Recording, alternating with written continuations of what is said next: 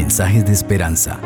Reflexión diaria en el plan Reavivados por su palabra con el pastor Álvaro Rodríguez.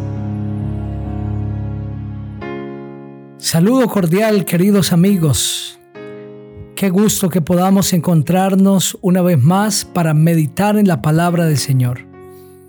Hoy en Hechos el capítulo 26. Quiero invitarles para que juntos oremos y pidamos la dirección de nuestro Dios. Padre maravilloso, gracias por tu palabra, porque ella nos alimenta y nos fortalece. Háblanos, Señor, a través de este capítulo.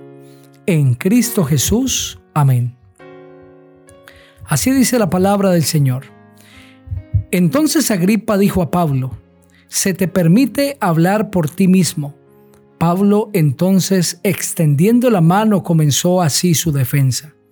Me tengo por dichoso, rey Agripa, de que pueda defenderme hoy delante de ti de todas las acusaciones de que soy acusado por los judíos. Mayormente porque tú conoces todas las costumbres y cuestiones que hay entre los judíos, por lo cual te ruego que me oigas con paciencia. Mi vida, pues, desde mi juventud, la cual desde el principio pasé en mi nación, en Jerusalén, la conocen todos los judíos, los cuales también saben que yo desde el principio, si quieren testificarlo conforme a la más rigurosa secta de nuestra religión, viví como fariseo. Ahora, por la esperanza de la promesa que hizo Dios a nuestros padres, soy llamado a juicio promesa cuyo cumplimiento esperan que han de alcanzar nuestras doce tribus, sirviendo constantemente a Dios de día y de noche. Por esta esperanza, rey Agripa, soy acusado por los judíos. ¿Qué? Se juzga entre vosotros cosa increíble que Dios resucite a los muertos. Yo ciertamente había creído mi deber hacer muchas cosas contra el nombre de Jesús de Nazaret, lo cual también hice en Jerusalén. Yo encerré en cárceles a muchos de los santos, habiendo recibido poderes de los principales sacerdotes. Y cuando los mataron, yo di mi voto. Y muchas veces castigándolos en todas las sinagogas, los forcé a blasfemar y enfurecido sobremanera contra ellos, los perseguí hasta en las ciudades extranjeras. Ocupado en esto, Iba yo a Damasco con poderes especiales y en comisión de los principales sacerdotes, cuando a mediodía, rey, yendo por el camino, vi una luz del cielo que sobrepasaba el resplandor del sol, la cual me rodeó a mí y a los que iban conmigo. Y habiendo caído todos nosotros en tierra, oí una voz que me hablaba y decía en lengua hebrea, Saulo, Saulo, ¿por qué me persigues? Dura cosa te es dar coces contra el aguijón. Yo entonces dije, ¿quién eres, Señor? Y el Señor dijo, yo soy Jesús a quien tú persigues. Pero levántate y ponte sobre tus pies, porque para esto he aparecido a ti, para ponerte por ministro y testigo de las cosas que has visto y de aquellas en que me apareceré a ti librándote de tu pueblo y de los gentiles a quienes ahora te envío, para que abras sus ojos, para que se conviertan de las tinieblas a la luz y de la potestad de Satanás a Dios, para que reciban por fe que es en mí perdón de pecados y herencia entre los santificados. Por lo cual, rey Agripa, no fui rebelde a la visión celestial, sino que anuncié primeramente a los que están en Damasco y en Jerusalén y por toda la tierra de Judea y a los gentiles que se arrepintieran y se convirtieran a Dios haciendo obras dignas de arrepentimiento. Por causa de esto los judíos, prendiéndome en el templo, intentaron matarme. Pero habiendo obtenido auxilio de Dios, Persevero hasta el día de hoy dando testimonio a pequeños y a grandes, no diciendo nada fuera de las cosas que los profetas y Moisés dijeron que había de suceder. que el Cristo había de padecer y ser el primero de la resurrección de los muertos para anunciar luz al pueblo y a los gentiles. Diciendo él estas cosas en su defensa, Festo a gran voz dijo, Estás loco, Pablo, las muchas letras te vuelven loco. Pero él dijo, No estoy loco, excelentísimo Festo, sino que hablo palabras de verdad y de cordura. El rey delante de quien también hablo con toda confianza sabe estas cosas, pues no pienso que ignora nada de esto, porque no se ha hecho esto en algún rincón. ¿Crees, rey Agripa, a los profetas? Yo sé que crees. Entonces Agripa dijo a Pablo, por poco me persuades a hacerme cristiano.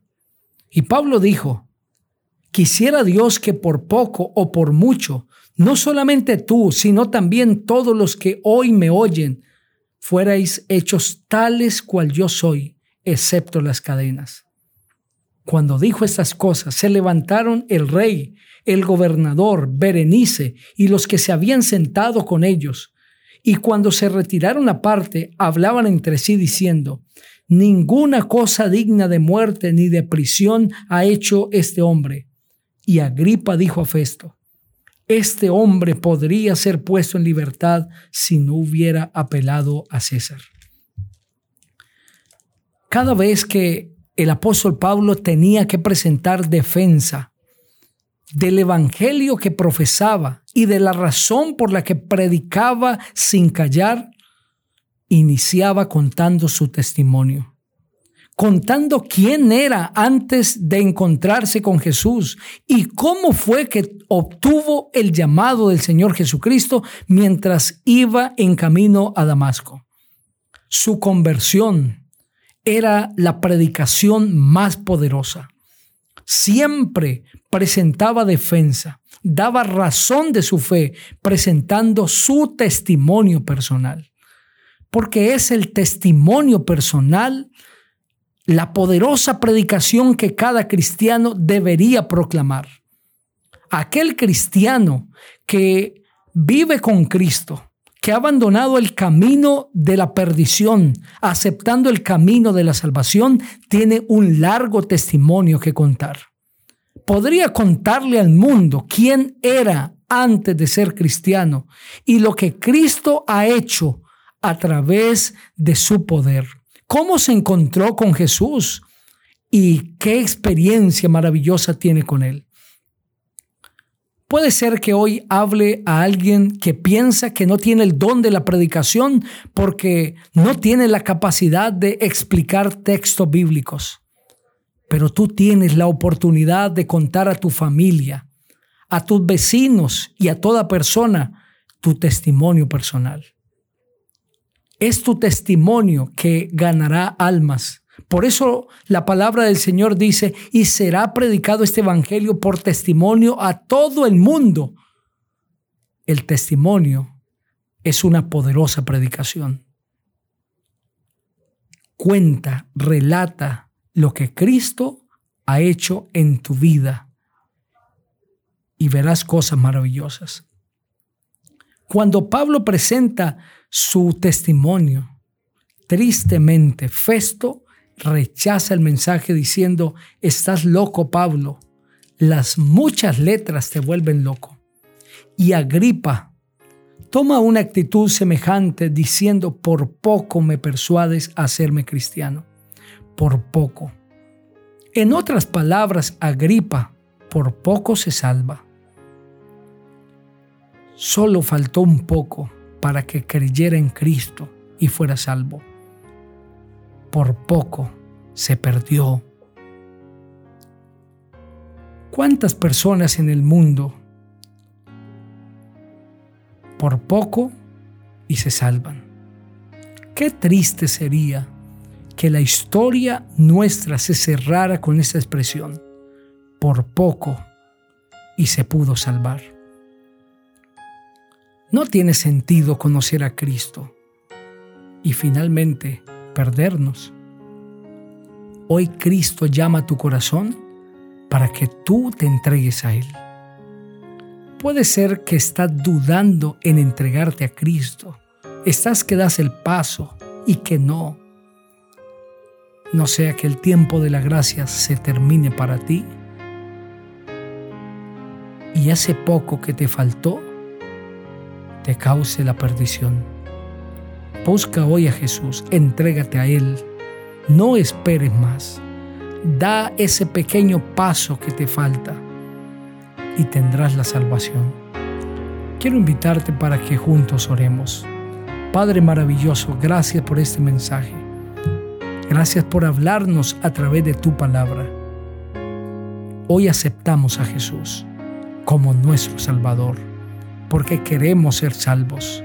En su nombre maravilloso oramos. Amén. El Señor te bendiga